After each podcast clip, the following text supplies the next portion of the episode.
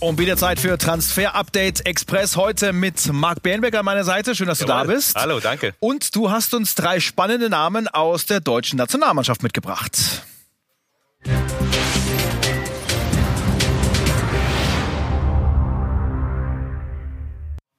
Und das sind die drei Herren. For sale steht da drauf. Ja, das Ja. wird viele vielleicht überraschen. Julian Draxler, Jonathan Tah und Antonio Rüdiger. Vor Über die drei müssen wir sprechen. Ja, überraschend bei Toni Rüdiger, der ja eigentlich gesetzt war, einer der Stamminnenverteidiger bei Chelsea und trotzdem am Wochenende nur auf der Tribüne, nicht mal im Kader und das natürlich schon sehr, sehr überraschend. Trotzdem, wir hatten heute Kontakt mit Chelsea, haben nachgefragt, wollt ihr den jetzt loswerden oder wie sieht's aus? Und da haben wir eine klare Antwort bekommen, nein, nicht unbedingt, den müssen wir nicht verkaufen, auch nicht unbedingt ausleihen, aber ja, sportlich ist es momentan schwierig für ihn. Es hängt einfach an der Situation auch mit Frank Lampert und das ist der aktuelle Stand.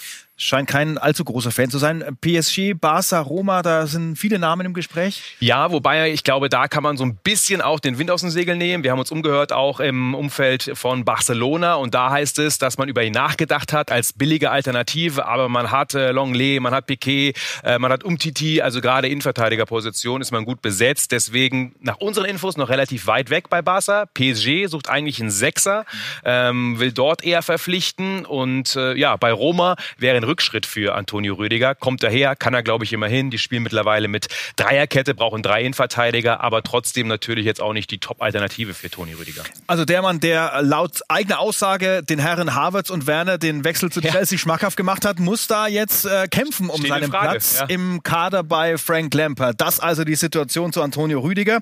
Und Jonathan Tah, das wird vielleicht viele auch überraschen, dass der etwas aufs Abstellgleis gekommen ist bei Leverkusen, ganz im Gegensatz zur Nationalmannschaft bei Jogi Löw. Total nicht ganz so schnell aufs Abstellgleis in Geschwinder, von der Geschwindigkeit her wie Rüdiger, denn letzte Saison war ja für Tar schon extrem schwierig, aber nach unseren Infos würde man ihn gerne verkaufen. Leverkusen will ja auch noch ein bisschen Geld generieren, ist da gut aufgestellt auf der Position und deswegen ist man da sehr umtriebig von der Beratung aus. England, Leicester, Fulham sind nach wie vor interessiert, aber die meisten nur als Laie, weil er zu teuer ist. Deswegen kann ich mir sehr gut vorstellen, dass noch was passiert. Momentan, es gibt nicht die eine Richtung, aber Jonathan ist auf dem Markt, Nationalspieler zu haben.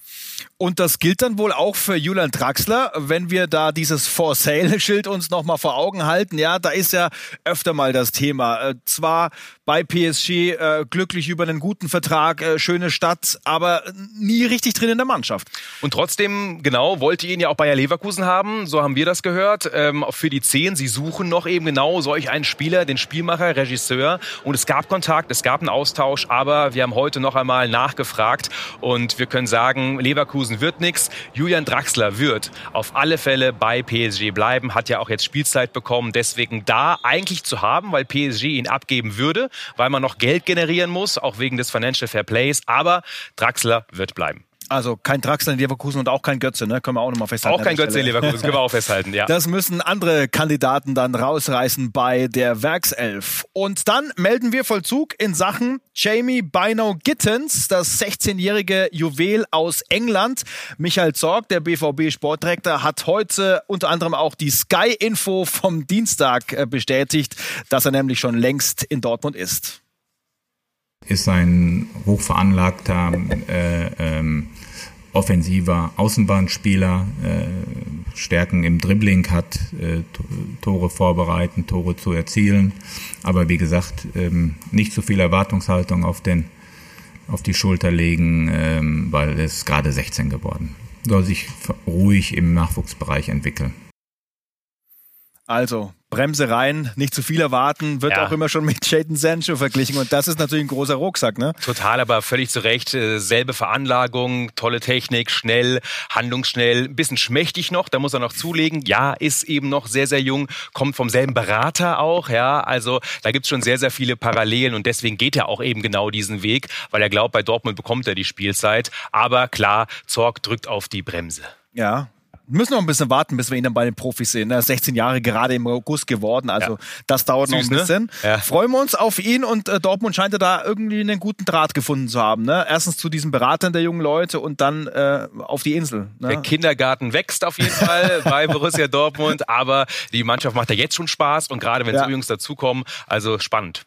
Das auf jeden Fall die Zukunft. Ähm, eine Dortmunder Vergangenheit hat ja Maximilian Philipp. Der hat dann den BVB verlassen, aber der Traum von der Bundesliga lebt, Max. Wo könnte es, äh, Marc, wo könnte es hingehen? Sorry.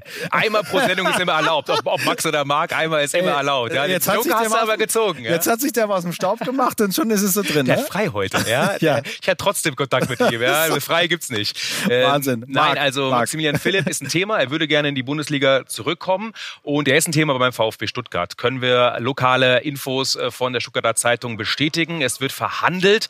Aktuell bei der Eintracht wird er auch gehandelt. Da müssen wir so ein bisschen die Bremse reinhauen. Das ist aktuell wohl kein ganz, ganz heißes Thema. Aber Maximilian Philipp ist ein Spieler, der bei Moskau gespielt hat im letzten Jahr. Gar nicht so eine schlechte Bilanz. 20 Spiele in der ersten Liga, acht Tore. Trotzdem, der ist kein unangefochtener Stammspieler, würde gerne zurück und Stuttgart sucht noch. Und Sven Mislint hat, der hat ihn damals schon zu Dortmund geholt. Ne? Also enge Drähte und er äh, schätzt den Spieler sehr wert. Ja, sieht man, dass die Beziehungen und die Kontakte dann oft auch äh, dieselben sind und nie abreißen. Also das könnte was werden mit dem Traum von der Bundesliga und dann äh, der Mann, den du am Montag, glaube ich, in der Show vorgestellt mhm. hast, im Scouting-Report, Joschko Guardiol. Also sehr beliebte Rubrik bei uns. Wir haben das kurz angerissen, aber jetzt gibt es tatsächlich neue Infos zu ihm. Ganz genau. Und ähm, es wurde über ihn gesprochen. Das ist ja schon mal was Gutes. Nämlich, äh, wenn über einen Spieler gesprochen wird ja. und nicht verheimlicht wird, dann heißt es, es ist heiß. Und zwar äh, bei RB Leipzig. Wir hören mal an, äh, was Markus Krösche gesagt hat.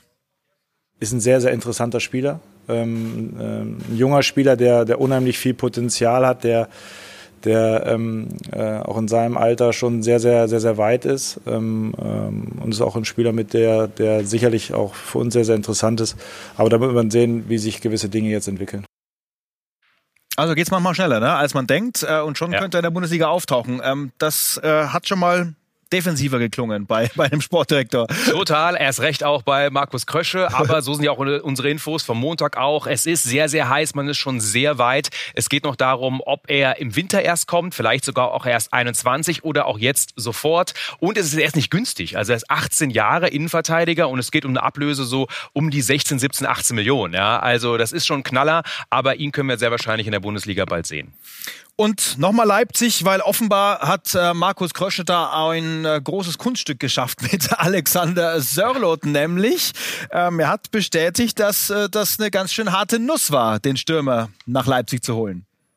Ja, sicherlich ähm, war das ähm, ähm kein, auch kein normaler Transfer von den Rahmenbedingungen her, weil ähm, es eine vertragliche Konstellation halt gab zwischen Trabzon und Crystal Palace äh, die dann ähm, ja, dazu geführt hat, dass halt beide Vereine zustimmen mussten, um diesen Transfer abzuwickeln. Und ähm, natürlich ist es immer so, dass jeder Verein irgendwie seine, seine Position hat, auch seine Vorstellungen hat und äh, dieses dann äh, zusammenzubringen war, war schon, war schon ähm, ähm, ja, etwas schwieriger. Also war schwieriger für ihn, hat er aber geschafft und ich glaube, an der Geschichte kann man lernen, dass da unfassbar viel äh, diskutiert werden muss, bis sowas klar ist. Was hat's denn so schwierig gemacht in dem Fall? Ja, wenn Krösche schon sagt, das war einer der schwierigsten Transfers überhaupt. Jetzt wird's wirklich nerdig, Nerd wissen, wie so ein Transfer ähm, funktioniert. Das Problem war, er war ausgeliehen von Crystal Palace an Trabzon. Trabzon hatte aber auch eine Kaufoption ähm, und die hätten sie ziehen können. Und das ist das Problem Problem, dass eben er die Kaufoption für 6 Millionen hatte, Trabzon. Und wenn sie sie gezogen hätten, hätte er eine automatische Ausstiegsklausel von 15 Millionen. Und natürlich hat Trabzon damit quasi für diesen Spieler schon 9 Millionen Gewinn gemacht. Deswegen sagen sie, okay, wir können die Klausel ziehen und 9 Millionen Gewinn machen oder wir verhandeln alle mit drei Parteien.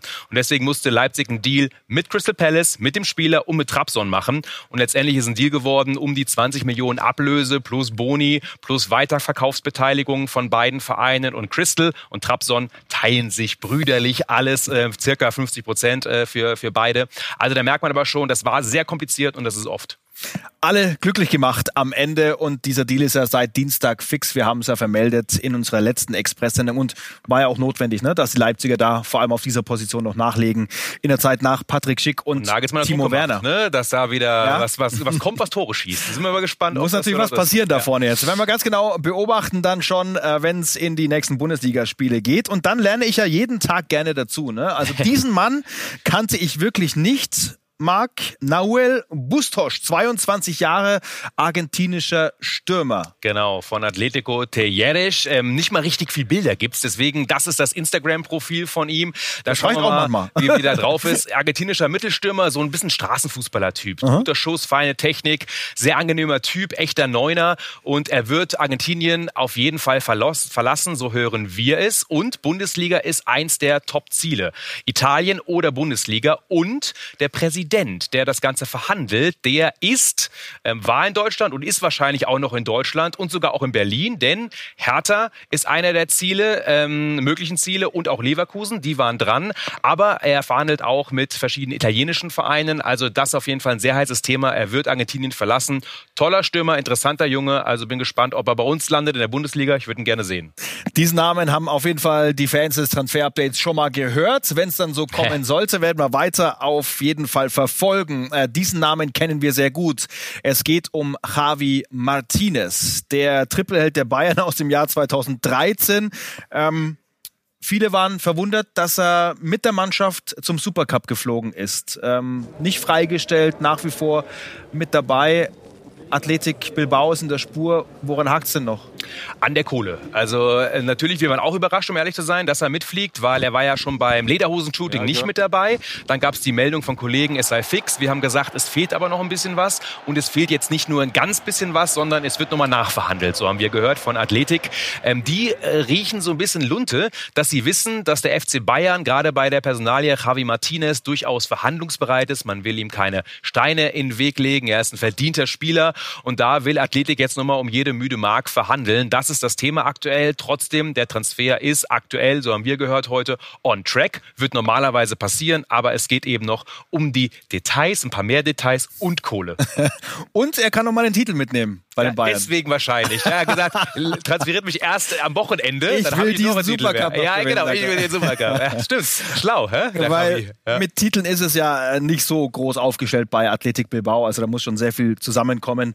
Da hat er einige mitgenommen aus München. Absolut. Wenn es dann wieder zurück in seine baskische Heimat geht. Äh, das waren die Namen für heute. Danke, Marc. Verzeih mir den Max ja, zwischendurch. Ne? Max und Marc, Hauptsache ähm, Transfer-Update. Wenn sich das rumspricht, also. oh weh, oh weh. Ähm, morgen wieder Transfer-Update, die Show, wie gewohnt, hier bei Sky Sport News, 18 Uhr. Bis dahin.